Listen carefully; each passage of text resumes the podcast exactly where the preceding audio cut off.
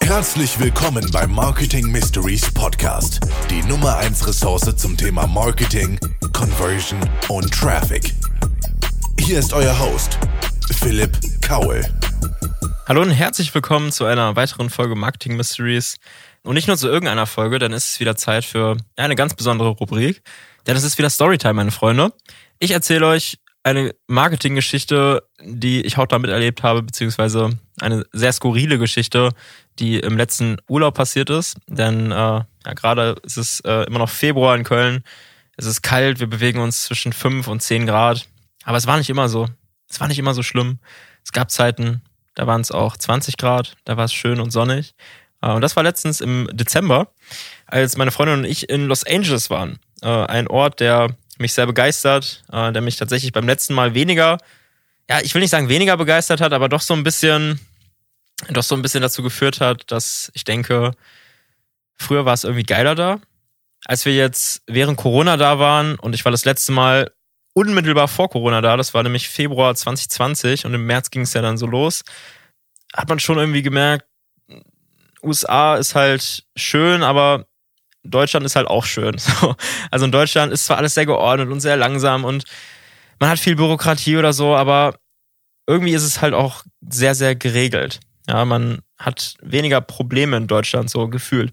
Und als wir in den USA waren, äh, insbesondere in LA, hat man einfach gemerkt, vielen Leuten geht's sehr, sehr gut, aber es gibt halt einfach sehr, sehr viele Leute, denen es ultra schlecht geht. Und das hat man daran gemerkt, dass man durch die Straßen gegangen ist und es teilweise ja ganze kleine, also so kleine Dörfer oder so kleine Dörfer irgendwie auf den Straßen gebaut wurden. Da waren dann einfach 20, ja, so wirklich schon so kleine Holzhütten, die so mit Laken und allem möglichen zusammengebaut wurden, wo Obdachlose drin gelebt haben, weil die Regierung halt einfach nichts für die Leute macht. Und äh, egal wie viel man über Deutschland schimpft oder teilweise auch unzufrieden äh, hier ist, es ist schon sehr, sehr geil hier. Aber und das hat so meine Euphorie LA gegenüber ein bisschen, bisschen gedämpft. Die Zeit, die wir da hatten, war umso schöner. Ähm, es hat mega, mega Spaß gemacht. Und äh, ja, wie gesagt, ich war mit meiner Freundin da. Ursprünglich waren wir einfach auf der Suche nach Leuten, die dieses ganze, diesen ganzen Urlaub so ein bisschen für uns dokumentieren können. Ja, also wir sind beide sehr fotobegeistert und haben ultra viele Fotos da, ultra viele Videos da gemacht. Ähm, aber es ist halt eben schwer, zusammen zu fotografieren, wenn man alleine ist. Sich gegenseitig zu fotografieren ist gar kein Thema. Aber wir waren auf der Suche nach Leuten, die Fotos von uns machen können. Im Gegensatz hätten wir dann Fotos von denen gemacht. Und so haben wir uns Tinder runtergeladen, um einfach Leute kennenzulernen. Um eben auch vielleicht mal auf eine Party zusammen zu gehen oder irgendwie was zusammen unternehmen zu können. Und es hat sich dann tatsächlich auch eine Person gemeldet, eine, ja, eine junge, sympathische Frau, hat bei Instagram dann irgendwie geschrieben, dass sie äh, Lust hätte, Fotos, Fotos zu machen und Interesse hätte und sah auch wirklich sehr sympathisch aus. Und so haben wir dann auch einfach so einen FaceTime-Call vereinbart und gesagt, komm, lass doch einfach mal telefonieren und wir schauen mal, äh, ob es passt. Die Idee war dann irgendwie einen Trip nach Las Vegas zu machen, auf der Fahrt dann Fotos zu machen. So, also gesagt, getan, wir haben den FaceTime-Call gemacht. Wir waren gerade im Auto, äh, haben aber, waren aber auf dem Parkplatz und dann bekommen wir diesen FaceTime-Call, gehen dran und auf einmal ist da gar nicht dieses gut aussehende, sympathische Mädchen, was wir erwartet haben, sondern ein Mitte 30-jähriger, bärtiger Mann. Und wir wussten, wir wussten erstmal gar nicht mit der Situation umzugehen. Lachen muss man ja immer, wenn man eine Vorstellung hat und irgendjemand was sagt, was nicht dazu passt. So war das in der Situation auch irgendwie. Also es hat überhaupt nicht in unser Bild gepasst, was von dem, was wir erwartet haben. Ich wusste erstmal gar nicht so mit der Situation umzugehen, habe dann gefragt, yo, ähm, du bist jetzt der Freund von dem Mädchen oder was ist genau deine Rolle? Wer, wer bist du genau? Und er ist gar nicht so richtig darauf eingegangen, sondern er hat dann einfach so ähm, mit, mit, mit einem türkischen Akzent auf Englisch so ein bisschen mit mir gequatscht, so ein bisschen Smalltalk gemacht und so ein bisschen sein Apartment gezeigt, so ein bisschen seine Skier gezeigt, warum auch immer. Ja, irgendwie so ein bisschen daran vorbeigeredet und dann habe ich dann doch irgendwann nochmal gefragt, yo, wer bist du? So und da meint er so, ja, ähm, also ich versuche halt Leute über Tinder kennenzulernen und das funktioniert halt nicht so gut, wenn ich mich für den ausgebe, der ich bin. Ja, und irgendwie war er dann so ganz sympathisch und hat halt gesagt, dass er eine Drohne hat und ich klinge wie, so ein, kling wie so ein kleines Mädchen. Hat dann gesagt, dass er eine Drohne hat und dass er Bock hätte, halt Fotos von uns zu machen und direkt am äh, Santa Monica Pier wohnt. Und weil er uns dann irgendwie auf eine zwischenmenschliche Art äh, doch überzeugt hat und wir jedem ja auch eine zweite Chance geben, haben wir gesagt, ja komm, wir machen das einfach mal mit dir. wir treffen uns mit dir und du darfst uns fotografieren. und dann sind wir äh, tatsächlich dahin gefahren, ich glaube sogar noch am gleichen Abend.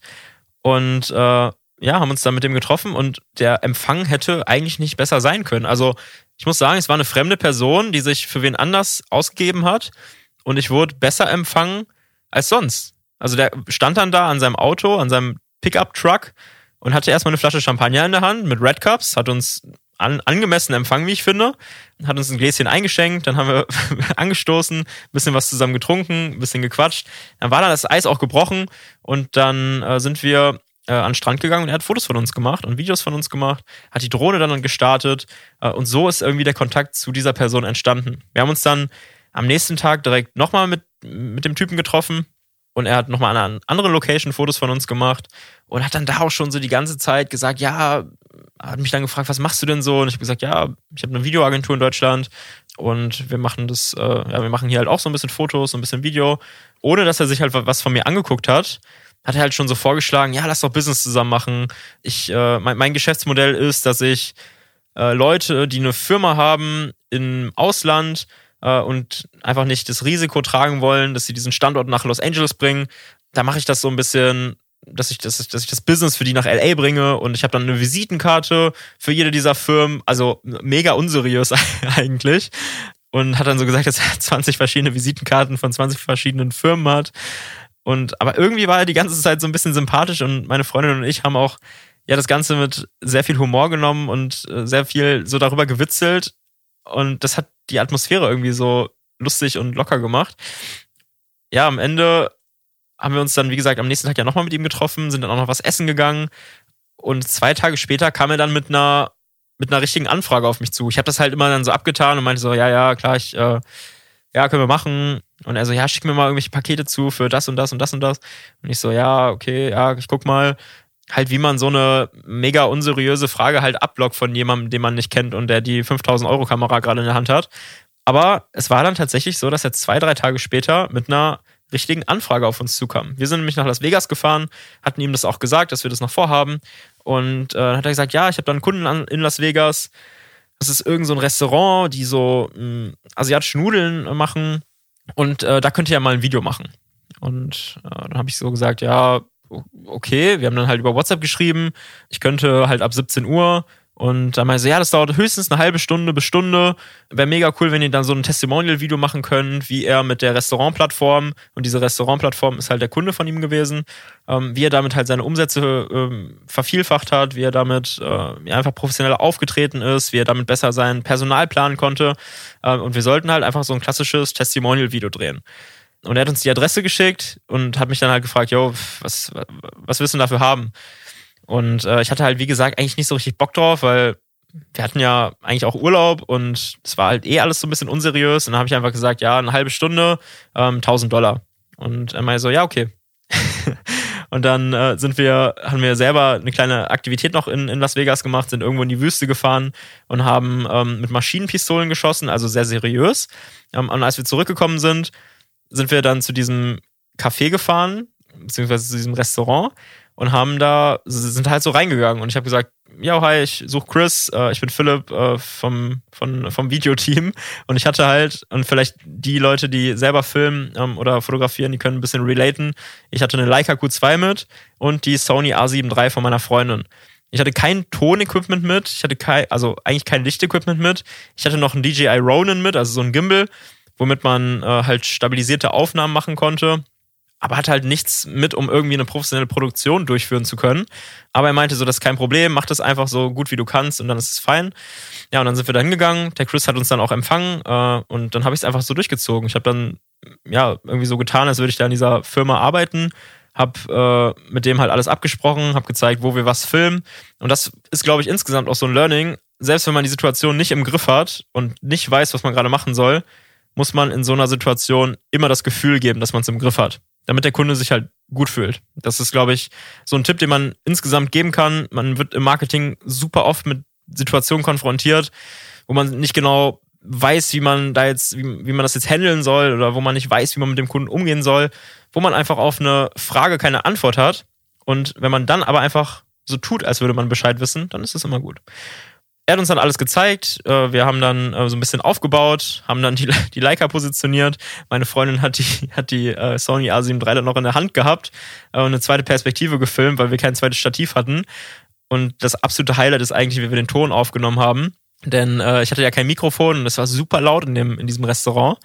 Ähm, und deswegen haben wir den, den Protagonisten, der vor der Kamera stand, einfach ein bisschen seitlich positioniert, äh, sodass die linke Gesichtshälfte Richtung Kamera gezeigt hat und in sein rechtes Ohr haben wir, ne, haben wir den AirPod von mir gepackt und ich habe parallel übers iPhone den Ton aufgenommen äh, von diesem einen AirPod und der Ton war auch nicht besonders gut, aber man hat alles verstanden, was er gesagt hat. Äh, wir haben in der Post-Production dann noch ein bisschen am Ton geschraubt und der Kunde war auf jeden Fall happy mit dem Ergebnis.